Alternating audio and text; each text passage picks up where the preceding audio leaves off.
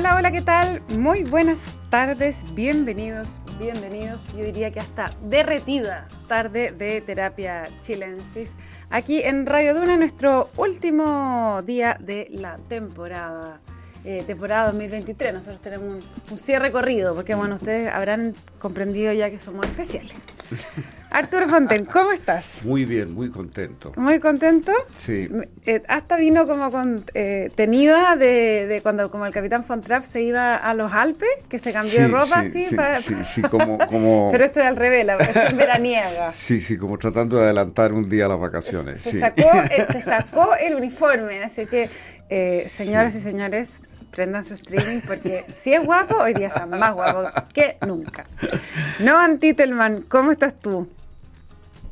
Bien, bien. Parece que está tan caluroso Chile que hasta ha llegado acá el calor, porque la verdad que no, está haciendo nada frío, aunque estemos en, un París, en invierno. Un París eh, caluroso en, invierno. En invierno, mira, y París es frío increíble, en invierno. Increíble. No sé si caluroso, pero no frío. No frío. Bueno, más suerte. Oye, eh, que dure. Sí, que dure ya y acá no tanto. Mm, ya no sí, el calentamiento global debería tener como hacer una, una redistribución del ingreso, ¿cierto? O sea, volver a meter todo en una juguera y repartirlo mejor. bueno, a lo mejor hacia allá. yo, yo, me acuerdo que para este informe que hace, no me acuerdo cómo se llama el informe, pero el informe que periódicamente hacen de la ONU para advertir los daños de, del cambio climático, empezaron a decir cada ciudad del mundo cómo iba a ser su clima si seguíamos avanzando con estos cambios climáticos. Y era bien terrible, o sea, en España iba a ser como el desierto del Sahara, pero Londres iba a tener un clima como Barcelona, si seguía como sigue. Y yo pensaba, esto no, no está funcionando si el objetivo es reducir las emisiones de CO2. Pero, no, no, no, se ve que no. Pero sí, bueno, la, la, injusticia, la mala repartición se ve también en, en esto. Oye, eh, ayer fuimos, fuimos sorprendidos sorprendidos por eh, un video, una forma muy moderna que tiene de, actuar el expresidente Ricardo Lagos, que anunciando su retiro de la vida pública. Ah, eh, Lagos ha sido un hombre, obviamente, muy importante, más allá de los últimos 30 años, diría, no sé, los 50 años, eh, influyente como, como nadie yo creo, del último tiempo. Eh, su, su, estampa y su imagen presidencial creo que no ha sido igualada y va a ser todavía recordada como una, como una especie de parámetro. Instaló un parámetro en, en la política chilena eh, y bueno, no sé. Me da un poco de pudor que también todo lo que uno lee hoy día eh, como que la impresión de que el retiro de su vida política fuera un retiro a, otro lugar, Pero... Mm, no es eso, porque ha dicho que opinará ocasionalmente si, la, claro, pero, encuentra el caso, pero, no va a estar activo. Pero hay una especie como de homenajes, que es como que mm. se estuviera muerto. No, mm. está muy vivo, solo que ha decidido eh, pasar a sus cuarteles de invierno el expresidente Lagos. ¿Cómo lo ven ustedes como la decisión? ¿Qué significa Ricardo Lagos en el último tiempo? Eh, los dos tienen, Arturo creo que lo conoció más lo ha conocido más que Noam. Yo no lo he conocido, así que no. Tú lo has conocido ah, como desde, el punto de vista de politólogo, pero Arturo sí. Tuviste varias veces con él. Tuve la suerte de conocerlo bastante. Eh, yo diría que mm, primero es una persona que tiene un sentido natural de la autoridad, de su propia dignidad y de su propio papel en la historia. Yo creo que eso es una característica que uno siente eh, y que uno sentía incluso desde temprano, desde el periodo en que comenzó a formarse la, la alianza que permitió la transición pacífica, la salida pacífica de la dictadura. Yo lo conocí en esos años. Eh, pero fíjate que me gustaría eh, mencionar, porque se me vinieron a la cabeza algunas de las cosas que hizo como presidente y, que, están un poquitito no sé, eh, en nuestro, en nuestro mundo, digamos. Pero también ponen, un, como tú decías, un parámetro, una vara sumamente alta, mm. ¿no? Eh, bueno, claro, él gobierna en un periodo en que la socialdemocracia tiene grandes líderes como Tony Blair en Inglaterra, como Felipe González, que era muy amigo de él, y él está un poco en esa... El mundo iba hacia allá. En ese, en ese mundo, digamos, ¿no? Pero fíjate que en su presidencia se potencian enormemente las concesiones carreteras, o sea, se incorpora el capital privado para desarrollar la infraestructura pública en un país donde no había capacidad de recaudar esa cantidad de dinero por la vía tributaria sin sofocar la economía. Se hicieron reformas del mercado de capitales profundas que mm. buscaban transformar a Chile en un digamos en un, país de inversiones, en un centro financiero mm. de Latinoamérica y se avanzó mucho en ese sentido, rebajando impuestos, haciendo exenciones tributarias a la ganancia de capital, en fin, una cantidad de medidas para potenciar el mercado de capitales. Se estableció lo que hoy día sigue como una regla, la regla del balance estructural. ¿no? Esa es otra cosa que apareció ahí. Eh, se firmó el tratado con Estados Unidos en circunstancias sumamente eh, riesgosas, porque en ese momento se produjo la invasión de Estados Unidos a, Irak. Chile formaba parte del Consejo de Seguridad de las Naciones Unidas y, el presidente Lago tomó la, decisión de oponerse a la decisión de Estados Unidos. Yo en ese momento me parecía que eso era una cosa de alto riesgo porque me parecía más importante que darle o no el apoyo a Estados Unidos en esto, eh, me parecía más importante asegurar el, eh, Tratado de Libre Comercio. Pero él era, con, era estaba insulsa ahí en Estados Unidos, ¿no? ¿Estoy confundida en ese momento? ¿Como embajador? ¿O no? No, no, no. Insulsa yo creo que era, era ministro, de ministro, ministro de Relaciones, me parece, en ese momento. O, o el interior, ya ni me acuerdo ya. Pero, pero en todo caso era ministro. Eh, pero eh, en ese momento él tomó una, tomó una posición muy firme, muy como de principio. Él no se convenció de que hubiera armas químicas. Eh, el argumento de Estados Unidos no lo, se lo tragó y el tiempo le dio totalmente la razón. Se opuso a la decisión de Bush en ese momento, arriesgó, pero así todo se firmó el Tratado de Libre Comercio con Estados Unidos. O sea, salió adelante por los dos lados y se firmó el Tratado de Libre Comercio con la Unión Europea también en esa época. Se creó el tema, la, cuestión de la alta dirección pública, que fue una, y una modernización del Estado que es probablemente la más importante que hemos tenido. Eh, se creó el Plan Chile Solidario, que fortaleció mucho la, la, lucha contra la extrema pobreza. Se creó el seguro de desempleo, que sigue existiendo y hoy día es una cosa fundamental. Se creó el Plan Auge, que de nuevo es un, hoy día visto como un modelo de, buena política pública. Y la sonrisa de mujer, no, no olvidar. ¿Mm? Sonrisa de mujer. Bueno, dentro de las cosas que hizo la señora Luisa Durán, que hay que mencionarla, está esa, están las orquestas juveniles, está Matucana 100, la Fundación Integra sobre jardines infantiles, o sea, ella hizo una eh, eh, muy activa y productiva eh, función desde su papel, desde su tarea.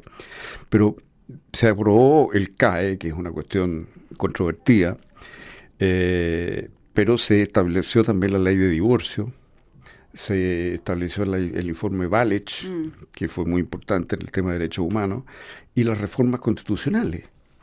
Eh, más importantes que hemos tenido, las del 2005. O sea, como dijo por ahí en alguna oportunidad Lago, eh, no me acuerdo cuándo fue, creo que fue por el año 2005, si me acuerdo bien, en algún discurso por ahí dijo, fuimos capaces de mirar a Chile con grandeza. Mm. Yo creo que es un gran gran legado del presidente del presidente Ricardo Lago. Bueno, y, y voy a añadir un bonus. Supo supo descubrir a Michelle Bachelet. Bueno, eh, sí, pues él, la nombró ministro de, Defensa y, ahí partió la carrera de la... Exacto, ahí ah. partió la carrera de la Chile. Ahora, él como, como persona, yo podría decir que es una, eh, es una persona muy amable en lo privado, muy respetuoso, es muy interesante siempre conversar con él porque es un hombre que oye, que tiene opiniones firmes eh, y que tiene sus propias ideas eh, sobre un montón de temas internacionales, de, en fin, cambio climático, etcétera, y, sobre Chile, sobre es un gran conocedor de la historia de Chile, pero es una persona con la cual siempre es, interesantísimo conversar porque oye y da sus opiniones, eh, de manera que se produce una verdadera conversación. Y, ha tenido además contacto con, con personas muy interesantes de todas partes del mundo, entonces sus anécdotas eh, son siempre muy sabrosas, muy ingeniosas, muy inteligentes. Es un hombre muy inteligente, eh, con, con, cierta formación intelectual profunda, digamos, ¿no? Es un, es, un, es un político intelectual, digamos, por así decirlo, pero que a la vez ha tenido capacidad de tomar decisiones todo el tiempo con, con firmeza. Un hombre muy extraordinario en realidad. Sí, yo, yo creo que uh, también una de las virtudes de, Ricardo Lago y que se ve justamente al mencionar, cuando tú mencionabas la cantidad de cosas que se hicieron en su gobierno, es que es un hombre consecuente. ¿ah? y muy consecuente con su idea y siempre las defendió eh, a uno u otro lado. No es, no es como que ah, el socialdemócrata que se volvió a la derecha, no, pero eh, su discurso con los derechos humanos, su compromiso con la justicia social que venía desde antes, siguió. Eh, y, mantuvo una línea, diría yo. ¿ah? Ha mantenido una línea durante toda su, su trayectoria. uno sabe perfectamente dónde colocar a Lagos, mm. ¿cierto? Eh, y no es lo mismo que pasa con, con, otras figuras políticas que han ido variando en, su, en sus posiciones. Ahora, no es criticable tampoco que, se varíe, si uno puede cambiar. Pero, pero en el caso del lago eh, eh, es muy claro leerlo. Sí, y a la vez con un gran sentido pragmático de la realidad, digamos, porque eso es la, la, virtud del político, ¿no? Poder ser consecuente, pero ser capaz de modificar la realidad de verdad, digamos, lo cual significa en parte aceptar la realidad.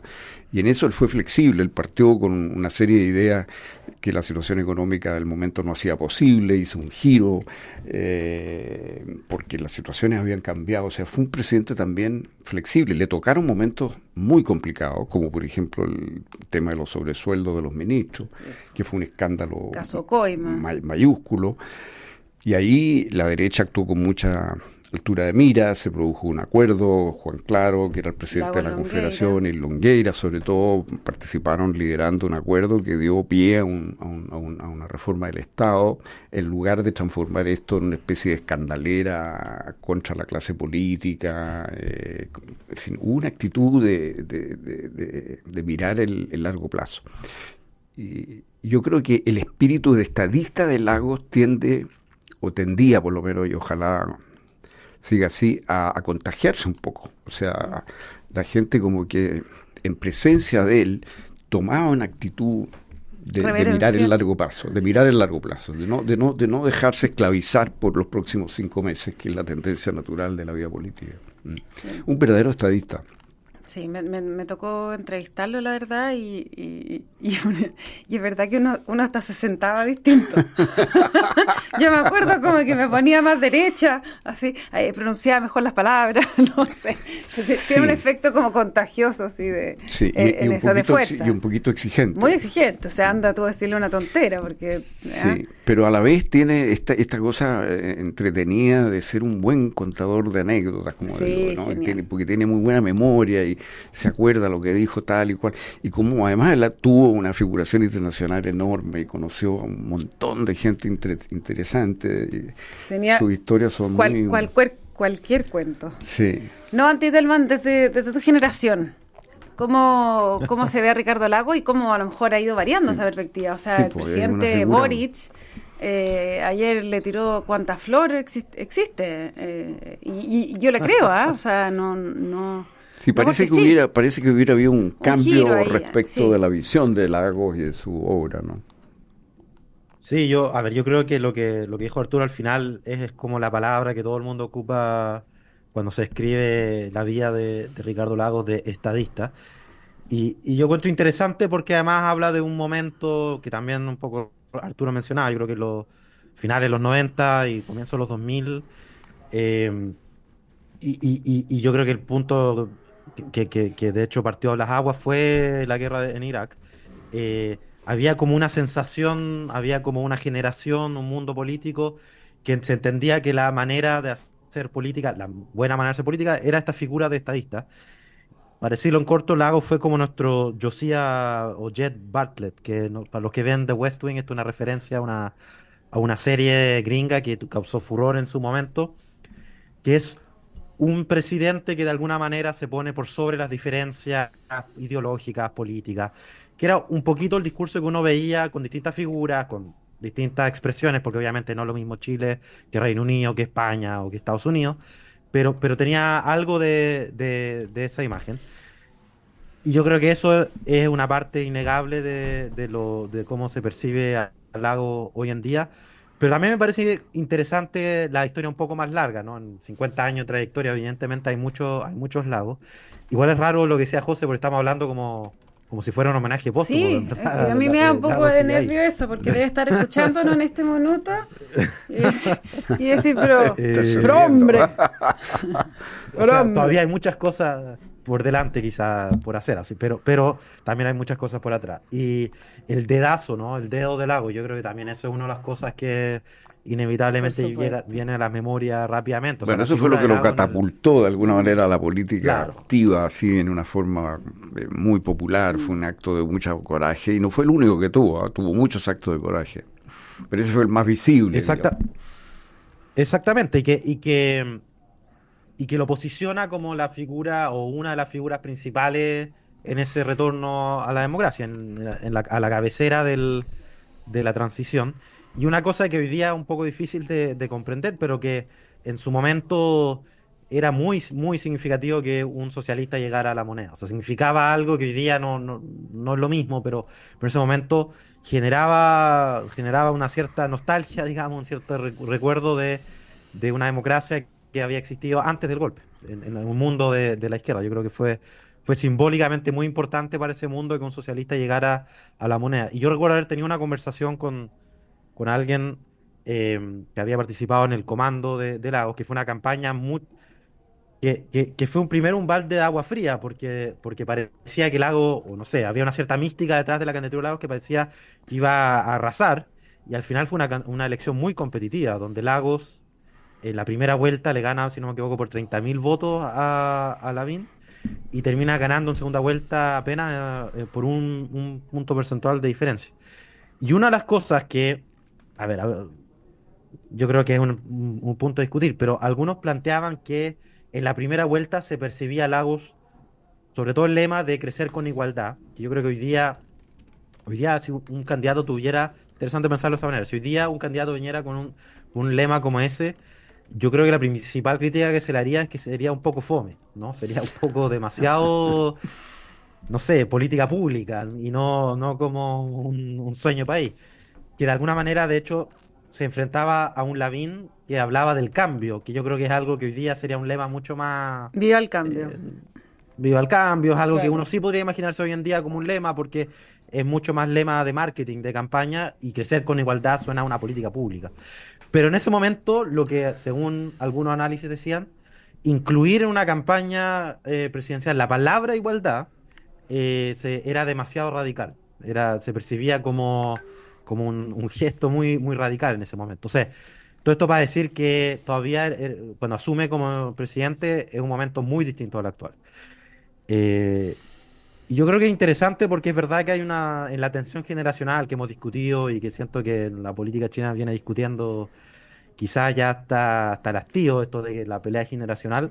La pelea generacional, efectivamente, en los dos polos, de alguna manera, representando al polo de la generación anterior, se, se, terminó representando esa generación por la figura de Ricardo Lago. Y no, por ejemplo, por la figura de Eduardo Frey, que podría haber sido también, ¿no? ¿Por, por, qué la figura de Lagos terminó encarnando más eso? Yo creo que es verdad que el crédito conal del Estado puede haber jugado una parte de eso, pero bueno, en fin, yo creo que hay, que hay más, de, más que eso. Yo creo que Lagos de alguna manera, ya nos vamos a meter al psicoanálisis quizás un poco, pero si, si, si Bachelet de alguna manera jugó el rol de la madre, Ricardo Lagos terminó jugando el rol de padre, ¿no? Y mm. un poco lo mismo que ustedes decían de que, eh, ¿no? Como decía la José, que esta tentación de sentarse de una manera distinta cuando uno hablaba con él. O, comer con la boca cerrada. comer con la boca cerrada, claro. Eh, y yo creo que eh, bueno, en general las rebeldías son más contra el padre que contra la madre, hay de todo, en cada uno tiene su historia familiar, en verdad, pero, eh, pero, pero yo creo que hay, algo de esa figura paternal que en torno a, a los, al 2011 y como a, ese, a, esa década, creo que fue la, la, principal tensión, digamos, en la centro-izquierda, como en, la, en la tensión padre-hijo. Y la segunda vuelta es que hoy en día, claro, cuando esa generación está en el poder, y yo creo que, de hecho, Tironia repetía esto mucho, ah, pero eh, yo creo que igual hay que tener cuidado porque obviamente la política no es una familia, simplemente hay, hay otro, y hay mucha diversidad y siempre estas caricaturas tienen algo de, simplista. Pero algo también de cierto hay de que suele ocurrir que esa, esas tensiones generacionales se resuelven más temprano o más tarde, ¿no? Y, yo creo que algo de eso ha habido. Además, me parece que el presidente Boric, de alguna manera, sobre todo a partir de la segunda vuelta, ha intentado adoptar una cierta figura de estadista. Y en Chile para bien o para mal, la palabra estadista se la asocia a Lago y no se la asocia a los otros presidentes que hemos tenido. Que quizás eh, Patricio en, en, otro sentido también. Y, yo creo que hay algo de eso, y de hecho Boric también ha tenido como cierto eh, reencuentro con la figura de Patricio Elwin también. Yo creo que, hay algo en esa, en esa búsqueda del estadista, del retorno a la política Sí, pero yo, yo ahí difiero un, poco, no, creo que él efectivamente, el presidente Boric, eh, yo creo que él tiene genuino interés en, esta figura y, su acercamiento a ellos es completamente genuino mm. eh, y lo reconoce. Y incluso ahí que también puede haber ido variando su percepción sobre ello y los 30 años y lo que sea. Eh, también creo que eh, para la segunda vuelta él intentó ponerse un poco en esta imagen más de estadista, que obviamente en el caso de Boric es un desafío muchísimo más grande porque tiene una carrera política corta y porque tenía apenas 35 años, o sea, 35, 36 años. Entonces, claro, ser mm. estadista cuando todos te miran como un cabro chico asomado es bien difícil, porque más bien esa era como eh, la visión. Ahora, con el correr del tiempo, creo que él se ha ido como sacando un poco esa mm, autoimpuesta misión de parecer estadista y eh, últimamente lo hemos visto como, me parece a mí, bastante lejos de, ese papel. De ese papel. O sea, eh, no sé, a mí por lo menos mm. el, sus peleas con la prensa me parecen lo muy poco eh, estadista mm. que está teniendo no, no o sea, Lago me acuerdo que, claro, de repente increpaba y bueno, el dedo y todo eso, pero eh, desde otro desde otra posición. Oye, eh, un poco en esa línea, eh, en una variante, en Exante, Ascanio Cavallo dio una entrevista en donde afirma, no sé lo que opinan ustedes, el Frente Amplio nació en contra del tipo de izquierda que representaba Lagos y desarrolla toda la entrevista sobre la base de que la izquierda no siguió en Chile el camino de Lagos y el Frente Amplio representó originalmente un intento de hacer otra izquierda, distinta, completamente distinta de la de Lagos. ¿Cómo ven ustedes ese, ese enfoque? Me cada, vez que hablamos de ese tipo de cosas, no, Antitelman empieza como a sonreír en silencio. sí, sí, que es cierto que es como, claro, frente a ampliología, es como una... no, y es como, ninguno de nosotros, o sea, aquí en esta habitación solo no Antitelman fue fundador de Frente Amplio, entonces, bueno, claro. Sí, sí, eh, pero, es que es muy categórico todo lo que dice Cana Caballo, o sea, eh, es muy, muy fuerte esto. A mí siempre me impresiona ese juicio porque quizá yo que me ha tocado conocer Frente Amplio de muy cerca e incluso participar en él, me cuesta tanto de definirlo y, son miles de, preguntas y vienen personas con mucha certeza a decir lo que es y lo que no es. Y yo siempre tengo mis dudas sobre tanta certeza en una discusión como esa. Pero además de eso, yo creo que es interesante porque yo creo que pasó algo también con la figura del Lago, que es que pasó un poco, yo, yo creo que de alguna manera el libro de Mansui sobre Salvador Allende de alguna manera recoge una hebra parecida a lo que dice eh, Ascaño Calo, cuando dice que en el fondo el Frente Amplio eh, y todos los autoflagelantes de la concertación de alguna manera reniegan de la renovación socialista, que de alguna manera sería el camino que, que, que, que reflejaría Lagos. Y yo creo que, ya aquí entramos en juicio personal, pero, pero yo creo que Lagos es mucho más interesante, voy a decir algo que es un poco eh, controversial, pero yo creo que el agua es mucho más interesante como figura que Tony Blair, aunque obviamente la política internacional, Tony Blair termina pesando mucho más, pero, pero justamente porque no es eso, no, no es simplemente la tercera vía, ¿no? O sea, y, yo creo que el gobierno del lago y la figura del lago es una figura más interesante porque, por ejemplo, él mismo, por ejemplo, quería hacer muchas cosas, y lo, ha dicho en distintas entrevistas, cosas que, por ejemplo, hubiese querido hacer con las reformas constitucionales que no pudo hacer. Cosas que hubiese querido hacer con otras reformas. O sea, no, no se planteó simplemente lo que ocurrió en el gobierno del presidente Lago. Hay muchas cosas que él empujó porque se hicieran, pero también muchas cosas que aceptó que se hicieran porque la correlación de fuerzas que había en ese momento era la correlación de fuerzas que había. Entonces, cuando se define a la izquierda de Lagos como solo lo que se pudo hacer durante los gobiernos de la concertación. eh, o específicamente durante su gobierno de la concertación, yo creo que se omite toda esa parte. Eh, eso es lo primero. Y lo segundo, eh, yo creo que lo que sí es cierto, yo creo que eso, eso yo creo que es bastante, digamos, indiscutible, es que el tipo de izquierda del Frente Amplio, y que no, no solo el Frente Amplio, yo creo que existe dentro de la concertación incluso de esos sectores de izquierda, efectivamente es una izquierda que nace como en, oposición o, intentando disputarle el discurso a la tercera vía, al mundo de tercera vía. Lo que pasa es que yo no estoy seguro si yo diría que Lagos es la tercera vía, que yo creo que esa ahí es donde creo que entraría a discutir. Oye, pero ¿no crees tú que, el, eh, por ejemplo, el laborismo inglés ahora, que tiene tantas posibilidades de llegar al poder, va a llegar al poder con un, con un discurso mm, bastante más cercano al de Blair de lo que hemos visto en el último tiempo? O sea, más que Corbyn de todas maneras. Eh, Hay una diferencia pero al mismo tiempo, ¿eh? Sí, sí, no, es que Corbyn, claro, Corbyn era, era un mundo totalmente distinto. Ahora, interesante porque Stammer sale electo como presidente del partido, bueno, la política es así, pero eh, presentándose como una especie de punto medio entre, entre voy a hacer una, caricatura, pero entre Corbyn y, Blair, ¿no? Algo así se presenta, aunque la práctica es verdad que se ha preocupado mucho más de alejarse de, Corbyn que de... Eh, sí, yo, veo, que Blair está reapareciendo. y además, es verdad, no, y además, eh, bueno, ha aparecido, pero pero, pero, pero no, no, digamos, desde un rol más bien de, de, discusión política, sobre todo en temas de relación internacional, eh, de, más, más como, como de, no tanto en la política cotidiana, si se quiere, pero además tiene una fundación muy activa.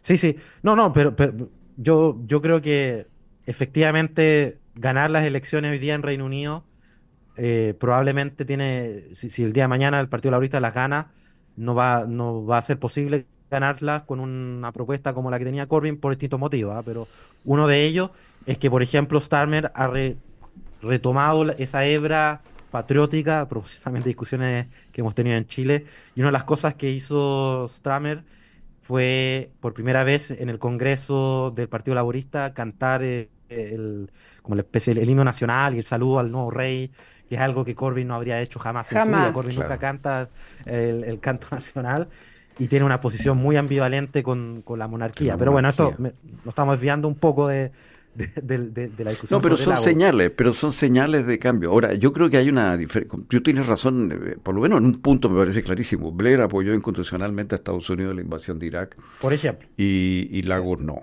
Eso es una diferencia importantísima. Pero respecto del gobierno, efectivamente, él tuvo que negociar muchos proyectos y la oposición era fuerte, pero era también una oposición eh, que quería llegar a acuerdos razonables. Entonces, eh, bueno, claro, el resultado siempre de un gobierno es una transacción, pero yo creo que la huella de Lagos en su gobierno es indesmentible. No se puede pensar de que él, digamos, por así decir, eh, dejó hacer. No, no, no. Él fue un activo promotor de los proyectos que impulsó, los negoció, tuvo que cambiar algunas cosas como es natural, pero en definitiva yo creo que él va a quedar en la historia como un presidente, un verdadero estadista y un presidente que hizo mucho. Mm. Ricardo Lagos, yo creo que nos está escuchando. Ahora que se. Bueno, esperemos que siga aportando. Porque sí, de, todas maneras. Bueno, ha venido, ha venido a este programa, ha venido a esta radio varias pues. veces y yo también creo que es posible que eh, lo vayamos a tener de nuevo por aquí.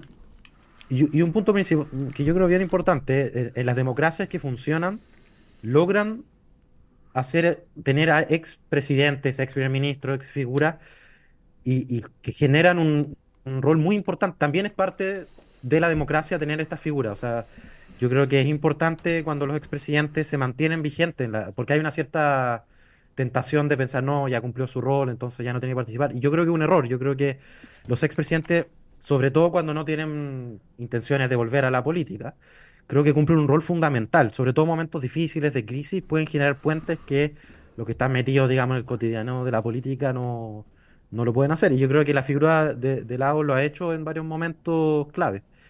Y, y, bueno, vamos, yo supongo que lo va a seguir haciendo todavía más ahora que no va a estar Ah, ¿Saben? Bueno, no sé exactamente qué rol va a asumir, pero, pero en el rol que asuma estoy seguro que va a mantenerse eh, activo en los debates internacionales. No, Antitelman, Arturo Fonten, se nos acaba el tiempo de este último capítulo de Terapia temporada 2023. Ya estamos de vuelta en marzo con una gran y brillante temporada. Muchísimas gracias a los dos por, eh, por este programa, bueno, y todos los que nos antecedieron. Y a todas y todos que tengan un muy buen febrero. Eh, y nada, espérennos con energía para marzo porque nosotros haremos lo mismo. Que estén bien. Que tengan buenas vacaciones. Buenas noches. Muy buenas vacaciones.